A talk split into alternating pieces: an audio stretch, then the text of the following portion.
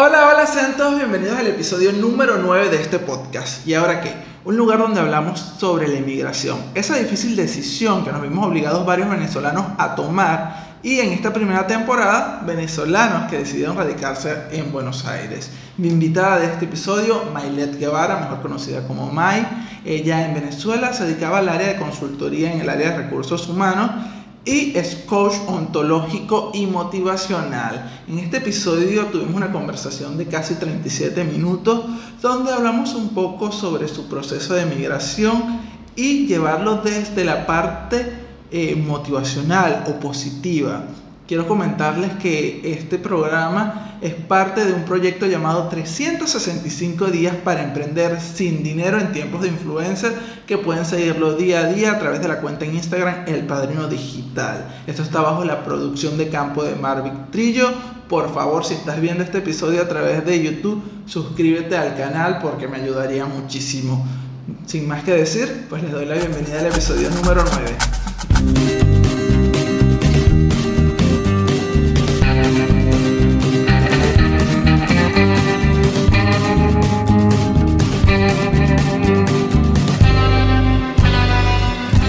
Ahora qué? Y como les comenté, mi invitada del día de hoy es Mailet Guevara, mejor conocida como Mai. Muchas gracias por asistir, Mai. Gracias, gracias, gracias por estar acá en ¿Y ahora qué? Es el episodio número 9. Y bueno, las personas quieren escucharte, quieren saber qué haces en Venezuela, qué te dedicabas. Bienvenida. Ay, muchas gracias por la invitación, Emanuel. De verdad que para mí es importante pues dar un aporte, un granito de arena a toda la comunidad venezolana y argentina que se encuentra aquí. Y bueno, yo anteriormente cuando, cuando estaba en Venezuela, es, trabajaba en el área de recursos humanos, tenía mi consultoría como tal, que fue mi emprendimiento que inicié allá. Tengo más de 12 años en el área pues como tal. Y bueno, mi último cargo formal fue como gerente de recursos humanos para una empresa importante en la parte de, call center. Y bueno, debido a la situación pues del país, cuando hubo el aumento esto del sueldo, bueno, muchas personas tuvieron que salir de las empresas, a mí me tocó pues despedir a mucho personal que había ingresado y bueno, lamentablemente pues la misma situación hizo que pues tuviera que cerrar y bueno, tuve que salir de la empresa. Y bueno, era mi primera gerencia y te podrás imaginar que para mí después fue un show total, de verdad que me dio como una, uy, me dio un impacto, una depresión total, pero bueno. ¿En qué año estamos hablando? ¿Esto en qué tiempo sucedió más o menos? Esto fue en el 2018, 2018. Ok. Y eh, tú eres coach ontológico, ¿no? ¿Eso lo, ¿Eso lo empezaste a realizar antes o después de, de esta situación? No, antes, antes, de la situación, exacto. En ese proceso que yo estaba, pues a nivel de gerencia, ya estaba preparándome como coach motivacional a través de Fundalíderes, ah, que es una escuela pues que se encarga de la formación y la preparación para ser este coach motivacional. ¿Y, esa, ¿Y cómo engranabas esa parte de recursos humanos y de coach en Venezuela? O sea, ¿lo hacías mediante tu empresa, o, bueno, mediante la parte de recursos humanos que me estás comentando, o estabas haciendo algo en paralelo? No, estaba haciendo algo en paralelo, pero también lo combinaba porque aplicaba esas herramientas y más lo que es el escucha activa, de poder canalizar, de poder solucionar estrategias, herramientas que permitan pues darle un aporte a las empresas. Y bueno, lo estaba haciendo en paralelo, estaba con este a nivel de empresas pues haciendo mi cargo formal, pero ya estaba preparando, pues, haciendo esta formación. Entonces la combinaba ese emprendimiento que comencé este, hace dos años que comencé como coach motivacional y ontológico y entonces lo, lo llevaba en paralelo como tal. Perfecto. Y entonces llega ese momento que tomas la decisión de salir del país. ¿A qué se debió eso? Porque dices, me tengo que ir. Bueno, fíjate, eso tomó tiempo, o sea, la, de esto de emigrar no es de la noche a la mañana, señores, de que, ay, mire, que ya yo me voy porque, bueno, lo decidí, sino que me tomó un tiempo, ya desde el 2016 ya iba pensando, viendo la situación como estaba y de prepararme. Entonces, una de las razones, pues, por las cuales uno emigra es para darle un bienestar, una calidad de vida para la familia. Yo, bueno, yo tengo dos niñas, una de 14 y 4 años, y bueno, para mí pues era importante pues pensar en el bienestar, en la seguridad, en la tranquilidad de ella y bueno, buscar nuevas oportunidades. Entonces, esa fue una de las razones por las cuales emigré. ¿Y por qué Buenos Aires? Ah, Buenos Aires, bueno, yo de verdad, yo la había estudiado, ¿verdad? O sea, es un punto estratégico, aparte que tengo amigos aquí, no solamente venezolanos, sino Argentina. Entonces, bueno, vi también que el proceso de migración es bastante amigable en la parte legal de trámite, no como en otros países que piden mucho más documentación o el proceso es más lento. Y bueno, me, pareció un referente y por eso tomé la decisión de escoger este país, aparte de la diversidad cultural, el espacio y además que aquí apoya muchísimo a los venezolanos. ¿Y qué fue lo más difícil de esa decisión de decir me voy? Lo más difícil, bueno, por supuesto la familia, ¿sabes? Ese apego emocional que tienes con tu familia, con tu mamá, con eh, tus hermanos, tus amigos, dejar tu zona de confort, tu casa, tus cosas y comenzar de cero. Eh, o sea, lo más difícil es dejar la familia. Y bueno, para mí en mi caso fue bastante fuerte, Manuel, porque bueno, mi mamá hace un año y medio se cayó y se fracturó la cadera que conecta con el feo. Entonces ya después que yo terminé en la empresa como gerente, pues me dediqué el resto a dar clases, pero medio tiempo para niños, o sea, algo relajado para poder dedicarle tiempo a mi mamá, porque yo la atendía, la bañaba, todo, buscamos todos los recursos para poder operar, operarla, pero bueno, ni con el seguro nos alcanzaba. Entonces, bueno, estuvimos en ese proceso durante bastante tiempo y bueno, para mí dejarla pues no fue nada fácil. Inclusive mis familiares pues me hicieron juicio por eso, o sea, mucha gente se molestó conmigo, este, porque yo dejaba a mi mamá. Claro, mi mamá estaba, yo la dejé con mi hermano y bueno, con una señora que ella la cuida. ¿Por qué? Pues tenía que decidir en el bienestar de las niñas y bueno, se apresuró todo el viaje y claro, este, pero fue, retumbó mucho en mí porque bueno, uno de mis familiares me decía, bueno, si a tu mamá le pasa algo, va a ser responsabilidad tuya, si tu mamá se muere, va a ser culpa tuya. Entonces para mí eso me pegó muchísimo durante ese tiempo.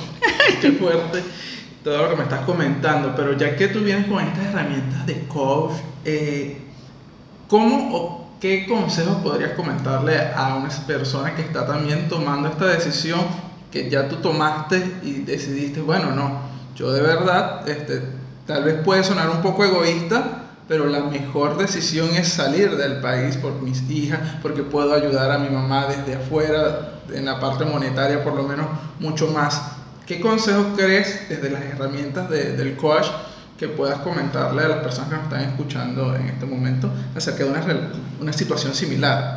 Bueno, yo pienso que ante todo pues tiene que ser una inmigración con inteligencia, con eh, manejar mucho lo que es la parte emocional, porque sin ninguna duda uno es un ser humano que siente y por más que sea a uno le pega, pero creo que es importante pues respirar, pensar bien, tomar la decisión correcta y pues conversar, una escucha activa y sobre todo siempre yo recomiendo, bueno, que antes de emigrar pues estudien muy bien el país, a dónde van a llegar, el colegio, si tienen niños, el trabajo, todo esto y la parte de documentación para que el proceso sea más fácil. Y estando aquí, porque pasa, los primeros tres meses son los que pegan más y te puede dar el síntoma de Ulises. ¿Sabes cuál es el síntoma de Ulises, Manuel? A ver, sí, ese síntoma muchas veces le da a muchos cuando se sienten solos, tristes, te llegas al primer extremo que puedes somatizar en el estómago, te puedes sentir mal y entonces eso te puede afectar, te da como este, una baja autoestima. o sea, es un síndrome que parte desde el, hecho de emigrar, ¿no? Sí, del hecho de emigrar porque es, como, o sea, desprender del apego, el apego emocional, todo lo que deja. Entonces puede surgir dentro de los tres primeros meses. Entonces es importante que estén atentos y vean si presentan eso, ¿para qué? Para que puedan trabajarlo, para que se puedan ayudar, o sea, de que sí lo pueden hacer a pesar de que no, no están con su familia o están solos, porque muchas veces no todos tienen la oportunidad de venir con su familia, sino que le toca dejar a sus hijos. ¿Y cómo detectarlo? O sea, ¿cómo yo como ser humano me puedo dar cuenta que me está, tengo este síndrome, que lo estoy padeciendo? Bueno, fíjate, precisamente cuando comienzas, no que, o sea, que yo me siento mal, que no puedo hacer las cosas, no, aquí yo no voy a conseguir trabajo, cuando tú mismo te comienzas a sabotear, porque uno se hace un autosabateo y entonces te comienzas a sabotear, te sientes que te duele el, o sea, que el estómago y te lo digo porque a mí me pasó los primeros meses, con todo que yo soy coach motivacional, soy un ser humano y los primeros meses pues me pegó mucho por eso mismo que te dije anteriormente de mi mamá, sentía que tenía que volver a mi casa, de que yo tenía que estar con ella, hasta que yo misma comencé con mis propias herramientas a rescatarme, a decir de que sí se puede, de que mi mamá también lo entendió, de por qué estoy aquí, para que ella pudiera mejorar. Y bueno, y así medida, a medida que pasaba el tiempo, pues con mucha respiración, meditación que les recomiendo y siempre estar en una actividad. O sea, no importa que ustedes lleguen a hacer alguna actividad, estar en algún taller, algún curso, algo de su área, eso les va a ayudar mucho, leer. Ahora, discúlpeme que, te, sí. pregunto, pero por lo menos en el caso que me, me comentas de tu mamá, eh, ¿Tu mamá en algún momento durante esta situación te llegó a culpar directamente a hacer algún tipo de reproche durante esta situación? De cuando sales, decides irte de Venezuela? No, no me hizo un reproche, pero ya claro, a lo último, la despedida, pues fue bastante fuerte porque me decía, no te vayas, o sea, quédate, se puso a llorar y bueno, yo tuve que contenerme para no llorar para poder darle fuerzas a ellos y a mi hermano porque les pegó muchísimo la noticia. Después pues entendieron, inclusive, bueno, ya pasado ya un año y medio y bueno, la mejor noticia de mi cumpleaños es que mi mamá sanó Sanó, se le unió nuevamente el hueso y bueno, ya está en recuperación con las terapias para iba a volver a caminar. Perfecto. Ahora vamos a seguir en esa línea porque bueno, ah, por donde vamos todavía no ha salido de, Venezuela. no ha salido. Coméntame, ¿cómo fue ese proceso de, de la salida? ¿Viniste por aire, por tierra? ¿Cómo llegaste hasta acá a Buenos Aires? Mira, fíjate, fue un recorrido de cinco días totalmente, que fue de Caracas a Puerto Ordaz, duramos 12 horas, señores, porque ustedes saben cómo está la situación de la parte de los carros, o sea, mira, se accidentó el autobús donde íbamos y bueno, aparte de los guardias que nos paraban para revisar las maletas. Y bueno, llegamos como a las 12 de la noche a Puerto Ordaz, no conocíamos de verdad, hacía un calor inmenso. Y bueno, estuvimos una noche en Puerto Ordaz, al siguiente día, bueno, habíamos contratado de la misma agencia de viaje todo lo que es la logística del hospedaje y todo el paquete, tanto por tierra como por aire. Entonces, bueno, hicimos el recorrido de Puerto Ordaz hasta en Santa Elena, ahí pasamos por la parte de migraciones y luego estuvimos en ya lo que es Pacaraima, la parte ya de Brasil como tal. Y nos quedamos una noche allí, disfrutamos de verdad porque hicimos el recorrido, vimos también la gran sabana, o sea, nos tomamos fotos, aprovechamos. Y bueno, yo hablé mucho con mis hijas, le dije que no es que estamos huyendo del país, sino buscando mejores oportunidades, porque muchas veces nos salen a la carrera o se van, mira, no es que no, o sea, como si estuvieras huyendo, no, hay que buscar la manera demostrarlo de una manera distinta, o sea, una, una emigración pero sana, saludable, no desde el sufrimiento, mire, me tuve que ir, o sea, verlo como una tragedia, sino ver el lado positivo. Aprovechamos el recorrido de cinco días, entonces de ahí pasamos ya de, estuvimos en Pacaraima a Boavista y de Boavista a Manaus por tierra y de Manaus a Río de Janeiro. Estando allí ya en el proceso para, bueno, para embarcarnos, bueno, se enamoraron de mi hija, no sé qué pasó, hasta que le mandaron a quitar los zapatos revisándola, porque no sé, se detectó algo, bueno, afortunadamente, bueno, corrimos porque no conocíamos ese aeropuerto como el Megamás dando vueltas, y bueno, nos pudimos embarcar, y bueno, aquí nos recibió el papá de las niñas. Perfecto. Entonces te estaban esperando ya. ¿Qué día llegas a Buenos Aires? El 5 de febrero del 2019. O sea, tengo un año aquí. Ok, ahora, ¿tomas mate? No, la verdad que yo lo probé, lo probé el mate, pero la verdad que no me gusta y bueno, respeto mucho porque ellos comparten mucho este, todos, este, sabes que vas en una plaza, alguna parte y están compartiendo. Pero la verdad, yo tomo té o café, pero mate no. Bueno, acá yo tengo la sección de mate time, que justamente cuando ingresa el, invitado a, a, Buenos Aires, pues le doy inicio a esta sección y no te voy a ofrecer en este momento, yo sí voy a comenzar a tomar mate. Y bueno, síguenos comentando tu historia. Llegaste acá, ¿qué fue el siguiente paso? Te estaban esperando ya. Eh, me está comentando que el papá de las niñas eh, está separada Sí, sí, estamos separados hace tiempo, pero bueno, él nos hizo el camino, nos apoyó aquí, nos consiguió un buen ambiente y bueno, este, nos separamos, pero me dejó la suegra, ¿cómo les parece?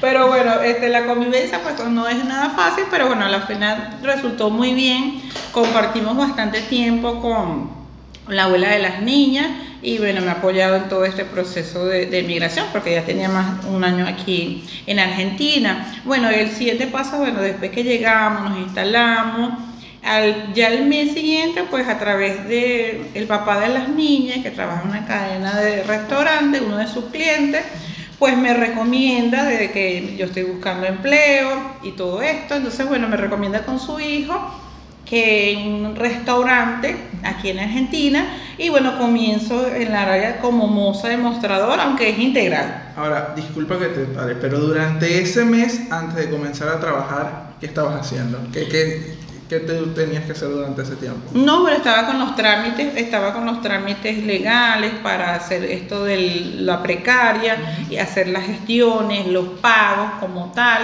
Y bueno, y ya hicimos todo ese proceso, tanto para las niñas. Y bueno, mientras tanto, bueno, yo recorrí toda la Argentina, señores, por Puerto del Madero, por Once, por Avellaneda, metiendo currículo bastante. Y bueno, aparte que aquí me aconsejan, no, cuando tienes que hacer un currículo aquí por si es para venta, que sea de venta, si es de call center, si es para la parte de recursos humanos, porque en Venezuela es totalmente distinto. Tú haces tu currículo y colocas toda tu experiencia, pero aquí este, no, aquí todo lo contrario, aquí tienes que hacerlo por el área que tú vayas a presentar. Y cuando sales de Venezuela y decides venirte para acá, como tal, ¿Cuál era como ese empleo soñado? ¿Hacia dónde te perfilabas? Decías, yo quiero trabajar de esto y hacia eso, eso es lo que voy a encontrar allá. Bueno, yo siempre, bueno, inclusive antes de irme del país, yo me estaba postulando y siempre lo he hecho, todavía lo sigo haciendo, me estaba postulando para mi área de recursos humanos. Porque bueno, eso era lo que tenía de las expectativas que las versus la realidad, señores, que bueno, a veces no es bueno hacerse tanta expectativa, sino dejar fluir las cosas. Entonces, bueno, he estado metiendo en el área de recursos humanos, pero no es inmediato porque tienes que tener la documentación legal y ese proceso, mientras que pasan los tres meses que tienes como visa de turista, que te llaman de migraciones para la precaria, todo esto, y bueno, luego tienes que esperar un tiempo para lo del DNI. Entonces, bueno, muchas empresas este, si es una empresa muy informal, pues te va a pedir el, DNI como tal. Y si no tanto, puede ser la precaria, pero todo, cada persona es una historia distinta y cada uno le toca vivir lo que tiene que vivir. Exacto, y por eso estamos acá queriendo escuchar tu historia. ¿Y ahora qué, May? Luego ingresas a este lugar, me estabas comentando un poco de, de las actividades que te tocaron realizar, cuéntanos si puedes seguir comentándonos qué, qué, hiciste allí. Este ah, bueno, el restaurante estaba como moza integral, pero bueno, prácticamente éramos como encargadas, éramos dos chicas con otra compañera y era un bar pues dentro de la cadena esta de Arredo, que ustedes conocen aquí en Argentina, de almohadas, edredones, ese tipo de cosas. Y bueno, ahí estaba en medio turno, en las tardes, entonces me daba tiempo de ir a buscar a la niña, el colegio y todo esto. Y bueno, yo aprendí de todo, la verdad, nunca en mi vida, o sea, 12 años en la parte pues eh, administrativa, en la parte de gestión humana y pues hacer algo distinto, reinventarte y bueno, lo que salga, vamos para adelante y trabajar, porque es lo que uno quiere cuando uno llega a un país, es trabajar, estar activo para poder generar ingresos y para poder cubrir todas las necesidades acá. Y ahora que me, me comentas la palabra que reinventarte, eh, ¿qué crees que esa reinvención ¿Fue una reinvención obligatoria o decidiste reinventarte? No, no obligatoria, o sea, es una decisión porque el mismo, las mismas necesidades te lo, te lo exigen, que tienes que reinventarte, o sea, tienes que cambiarte ese chip, o sea, no, porque mucha gente piensa o pretende de repente, ay, lo que yo estaba haciendo allá en Venezuela, lo voy a hacer aquí, por supuesto, uno viene con esa idea, pero tú tienes que cambiar el panorama y ver que estás en otro país, que tienes que adaptarte a la cultura, a sus costumbres, para poder adaptarte a ellos, para poder relacionarte, para poder tener contacto y para que las cosas puedan fluir. Entonces, bueno, si esa reinvención, bueno, ah, viene de hace mucho tiempo, de hace dos, tres años, en este proceso de transformación del ser, pero aquí me dio como un giro de 180 grados, bueno, para hacerlo distinto y bueno, aprender nuevas cosas. Y uno cuando uno llega tiene que, bueno, trabajar donde sea. Ok, y bueno, también una de las cosas que comentaste durante la conversación es, diste varios consejos acerca de hacer cursos, de, de la meditación. ¿Cuál es ¿Cuáles son esas actividades que tú comenzaste a hacer como individuo para, bueno, llenarte un poco eh, durante este proceso? Perfecto, mira, yo primero que nada, yo llegué aquí fue escribiéndome en la Asociación de Emprendedores de aquí de Argentina, porque yo dije, yo tengo que relacionarme, conocer personas para poder tener ese contacto, para poder este, llevar, inclusive me hice unas tarjetas de diseño, porque yo dije, bueno, yo de recursos humanos, porque yo, bueno, yo voy a este, hacer los contactos para trabajar en el área y de verdad que me encantó porque más adelante pues esos contactos me sirvieron para mi emprendimiento que tengo actualmente. Entonces yo comencé yendo, este, asistiendo a talleres, inclusive con la gente de Provear, que es una comunidad venezolana, conocí otros coaches, también asistí a talleres de talento humano, de herramientas, de meditaciones, que me han ayudado pues a conectarme, a seguir con esta onda holística y bueno, la meditación, el hecho de que aquí tienen que aprovechar los parques maravillosos que tienen, la reserva ecológica, de verdad me encantó, no la conocí, hace poco fue que fui. Y bueno, fuimos a una caminata meditativa y de verdad que maravilloso porque o sea, te conectas con la naturaleza, la meditación, la parte del ranking del sonido, la parte de las barras de arce que son unos puntos, 32 puntos que te conectan y que te ayudan muchísimo para este, sanar, sanar sobre todo internamente, porque si tú no sanas internamente este, y no dejas atrás los rencores, el odio, aquello que, esa situación que te pesa, entonces no puedes avanzar, no importa en el país que te encuentres, pero si tú no sueltas las cosas, entonces no vas a fluir donde estés. Bueno, y ya que estás comentándonos justamente esas palabras de, de dejar un poco atrás el rencor, porque bueno, suena muy fácil, este, lo hemos escuchado y lo hemos leído muchísimo cuando nos metemos en cualquier tipo de red social, pero ¿qué tips tú le podrías comentar a las personas? Para lograr dejar el rencor atrás y empezar a enfocarse un poco más en el ser? Mira, tiene que tomarse su tiempo. Yo siempre respeto como el tiempo de cada persona para poder asimilarlo. Y bueno, también recomiendo que hagan una carta como del perdón hacia esa persona o si tengo que perdonarme a mí misma porque le hice algo mal a la otra, entonces yo recomiendo que hagan la carta desahogándose, o sea, porque tengo rencor a esa persona que me hizo, luego después suelto, este, a través de ti me permitió ser una mejor persona, transformarme, esas palabras claves y a la final colocar gracias, gracias porque me permitió crecer, porque ahora soy una mejor persona. Entonces eso es importante, esa recomendación para que puedan soltar y también meditar, tomarse el tiempo, sobre todo lo importante es no engancharse, Manuel. O sea, uno puede, o sea, uno se puede molestar, puede este, gritar, puede tener rabia, pero lo importante es que suelte. O sea, drenes todo eso, pero no te quedes con ello, porque entonces eso es lo que te consume, lo que te enferma, entonces comienza, ay, me duele la cabeza, porque me duele la espalda, por todo eso que absorbe. Ya, yo quiero hacer este, mención Ok, terminé la carta. ¿Qué voy a hacer con la carta al final?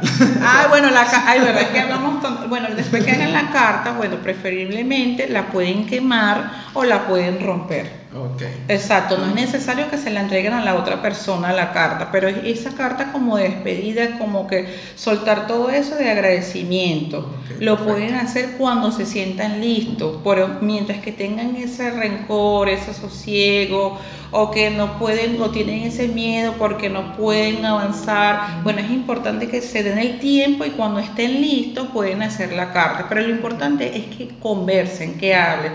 Fíjate, las personas que hablan más son las que duran más Muy bien. Ahora, ¿sabes que una de las cosas que, que también, porque sigo en este proceso de que las redes sociales nos, nos han dado muchas palabras, nos han brindado muchas eh, frases motivacionales eh, y también vemos esta, esto de meditar. Eh, a mí me encantaría meditar lo he escuchado, digo, sí, yo lo necesito porque para, para ayudarme un poco a ayudar mi ser como tal. ¿Qué consejos también? Y disculpa que te tomé esta entrevista para consejos. Pero, no, no, para nada, me encanta. Por lo menos, ¿cómo puedo iniciar este, este proceso a la meditación? Fíjate, para la meditación no, no es que tú sabes que, ay, tengo que dejar la mente en blanco. o no, para nada la idea es que te puedas concentrar, porque ¿qué pasa? A mí me costaba muchísimo también para meditar, o sea, tengo tres años en este proceso de la meditación. Entonces, como que cerrar, o sea, comenzar con unas respiraciones profundas, lindas, o sea, respira, sientes, sonríe con el corazón y entrega, suelta, o sea, respira, sonríes, sientes y entregas. Entonces, a medida que vas haciendo la respiración y quedas en silencio, te puedes concentrar, te van a abordar muchos pensamientos, pero lo importante es que te concentres y puedes aplicar el mantra que tú quieras, tú lo puedes creer, tú lo puedas crear. Perfecto. Exacto, hay que creer, es crear. Exactamente, o sea, donde yo fluyo, donde merezco siempre lo mejor, o sea, una palabra que te sientes identificado y te concentres en esa meditación, porque pues por la mente pueden pasar tu familia, amigos, esto, que el día, pero poco a poco te vas este, a poder concentrar. Inclusive vamos a comenzar un grupo de meditación y bueno, te invito pues a ser parte de, de ese grupo para que si tienes la oportunidad, puede ser caminando, inclusive en tu casa o cuando te estás bañando, te puedes concentrar o puedes escuchar algunos videos en YouTube, alguna música relajante que te ayude a meditar. Y eso les va a ayudar muchísimo el respirar para cualquier presentación. Ahora, otra consultita. Luego que estamos acá, estamos en esta línea del tiempo y nos estamos manteniendo en ese lugar cuando te encontrabas trabajando en el restaurante. Sabes que, bueno, llegaste y tu primera opción era conseguir trabajo en el área de recursos humanos. Comienzas a trabajar de moza. Eh, no hubo ningún momento que sintieras que, o sea, te, te sentías menos importante o o no veías que estabas haciendo lo que querías y te llegabas a frustrar, no sé, no, nunca llegó a existir ese pensamiento por tu cabeza, a cruzarse en algún momento. La verdad que no, mira, porque yo más bien pues agradecía, o sea, lo importante es agradecer lo que tienes, porque desde el agradecimiento vienen otras cosas y vienen bendiciones.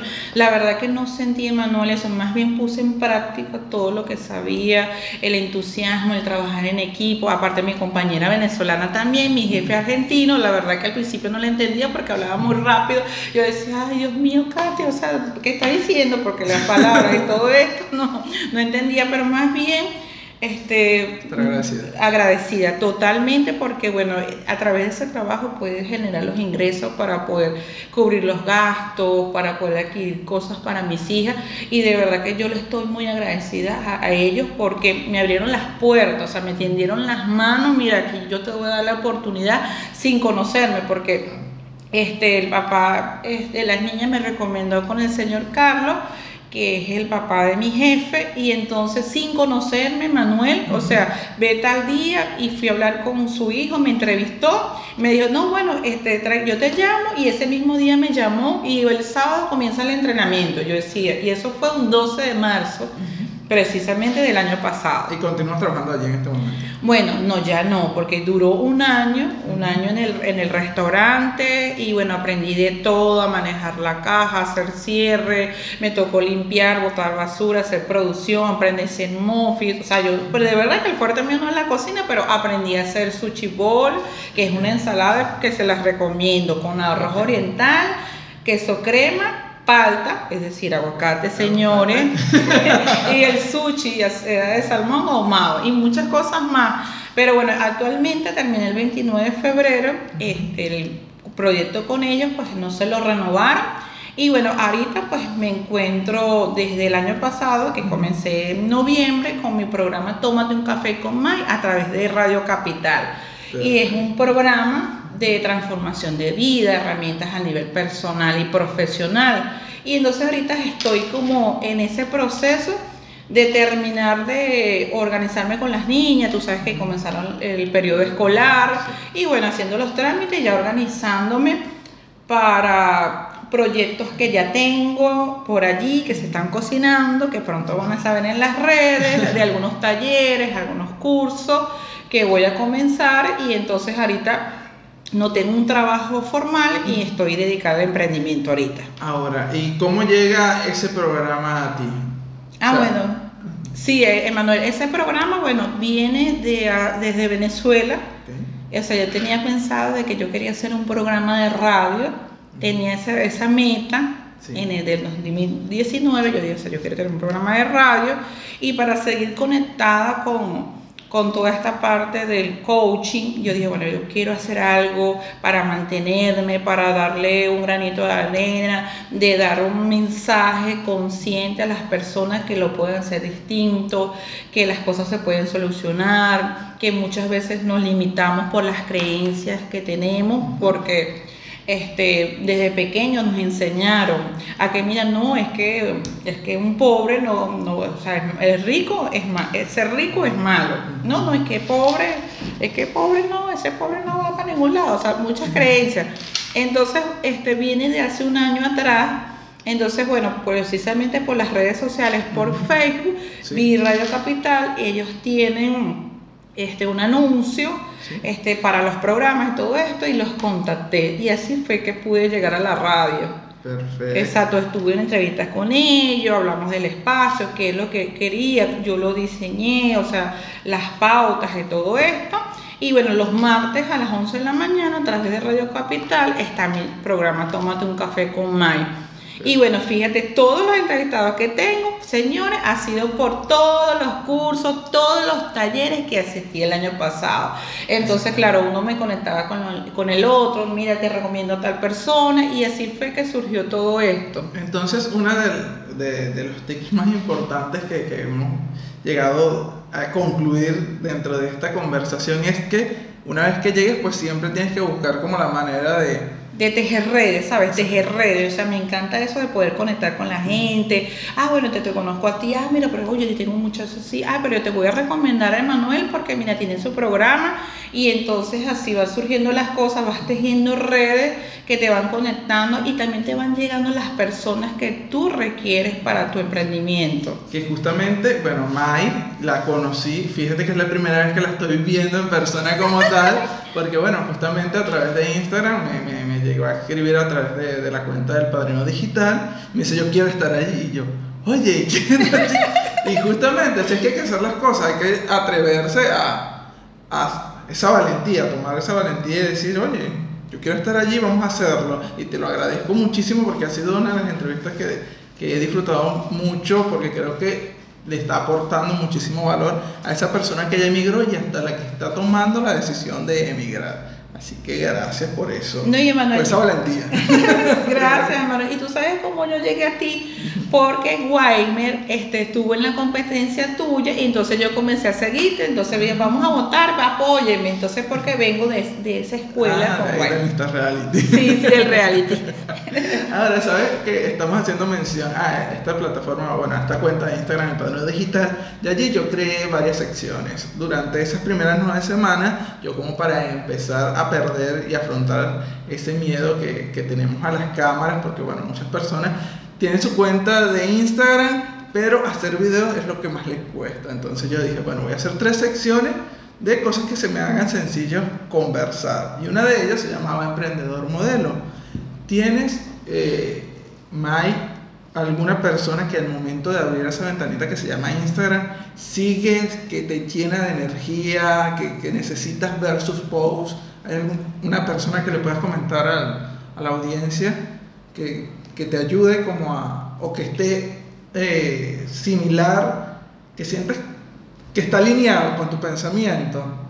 Sí, sí lo tengo. Bueno, yo siempre, lo primero que cuando yo abro mi Instagram, de verdad que yo lo sigo, inclusive lo vi aquí en Argentina, es a Ismael Cala de verdad, porque la transformación que ha hecho él, de verdad, después de 20 años en la parte comunicativa y ahora en toda la parte de liderazgo, de coaching, de verdad es una persona que me inspira, en que inclusive en sus palabras te permite y te transmite esa calidez, esa energía de que sí lo puedes hacer, de que hay que ser más consciente y de que somos luz, que somos amor, que somos salud perfecta. Ese fue el mantra que utilizó en la meditación en la la, floresta que está aquí metálica en Argentina y de verdad que, o sea, es una persona que yo sigo por Instagram y que me inspira muchísimo para hacerlo mejor y de verdad que inclusive yo le, escribí en Instagram, yo te quiero entrevistar, o sea, pero yo estuve muy posible. Claro que sí, lo importante es proyectarlo.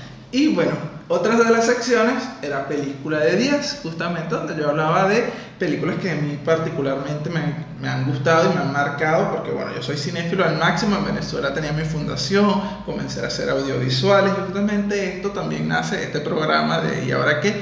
Por esas ganas de querer seguir realizando material audiovisual, tal vez ya no contando historias de, esa misma forma desde...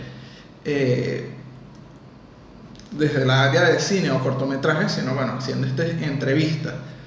Pero cuéntame, una película que tú la puedas catalogar o darle 10 puntos, una película que siempre veas o que te haya marcado, háblame de, esa película. Definitivamente Titanic, de verdad que desde que yo vi a Leonardo DiCaprio, yo me enamoré de ese hombre, ah claro, fue mucho antes en Romeo y Julieta, pero Titanic pues marcó la diferencia, o sea, de verdad que me enamoré de la historia completamente, pero discúlpame ya de la película Titanic, no seas pendejo, ¿cómo te vas a morir congelado, tenemos ir atrás, ¿verdad? claro, no, yo tengo que vivir, pero bueno, la historia pues te da un mensaje de valentía, de fortaleza. Sí, sí, es extraordinario. Eso también, fíjate que en las secciones fueron nueve semanas y en, mi última semana estuvo Titanic, que fue mi película, como ya venía de esos días, pues tenía que darle un punto más y fue mi película de 11. Amo Titanic también. Mai, cuéntame, o cuéntanos a todos, a, todas esas personas que me están escuchando, cuáles son esos planes a futuro que tienes pensado realizar Perfecto, bueno, ahorita pues quiero comenzar ya esta fase porque bueno, después de un año este, terminar de establecerme aquí en Argentina y bueno, comenzar ya con la fase de talleres y cursos que próximamente pues estaré anunciando en las redes sociales. Igual estás invitado para que participe y bueno, comenzar ese camino pues para brindar esa asesoría pues a las empresas a nivel organizacional. Y otra cosa que no mencioné que en todo ese proceso de que yo me gradué el año pasado también como coach ontológico, este año la Escuela Internacional del Coaching me este, mencionó como directora del capítulo Argentina, entonces estamos en ese... sí, Emanuel, entonces estamos en ese proceso de de estudio, de formación, para poder habilitar la escuela aquí de manera online también. Perfecto. Va a tener una parte semipresencial una vez al mes para poder formarse como coach de la misma escuela. Entonces para mí es un honor de que me hayan seleccionado conjuntamente con otra compañera que ella sí es argentina, entonces estamos liderando este proyecto del capítulo Argentina. Genial. Toda esa información pues yo la voy a brindar en la descripción de este episodio para que obviamente las personas puedan contactarte o ver el trabajo que estás realizando, May. Muchas gracias. Creo que estamos llegando al final, hemos llegado al final de, de esta de este episodio, no sin antes, quisiera que, ya que tienes muchas herramientas de, coach, uh, coach, exacto, eh, unos consejos que le puedas brindar a esa persona que todavía no ha emigrado del país, pero que sí, ya, ya lo tiene decidido, no sabe a dónde irse aún, pero dice, me tengo que ir, ya la situación no, no la están soportando.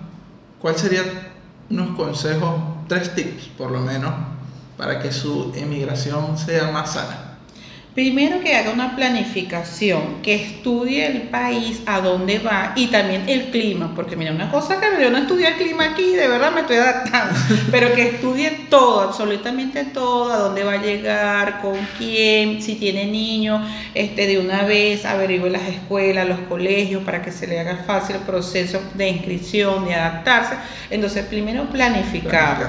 Planificación. Lo segundo es que se lleve una bandeja de emociones positivas, de actitud positiva, recargada, de mucho optimismo, de mucha fe y ser muy constante. Y otra herramienta que le doy es la meditación, porque de verdad la meditación con la respiración en esos momentos, situaciones que se sienta de angustia, mira, le van a funcionar maravilloso. Vamos a ver si lo aprendimos entonces. Era el proceso de meditación. O sea, tienes que Cerrar los ojos. Exacto, cerrar los ojos. Respirar. Respirar. Sonreír desde el corazón. sientes y entregas y sueltas.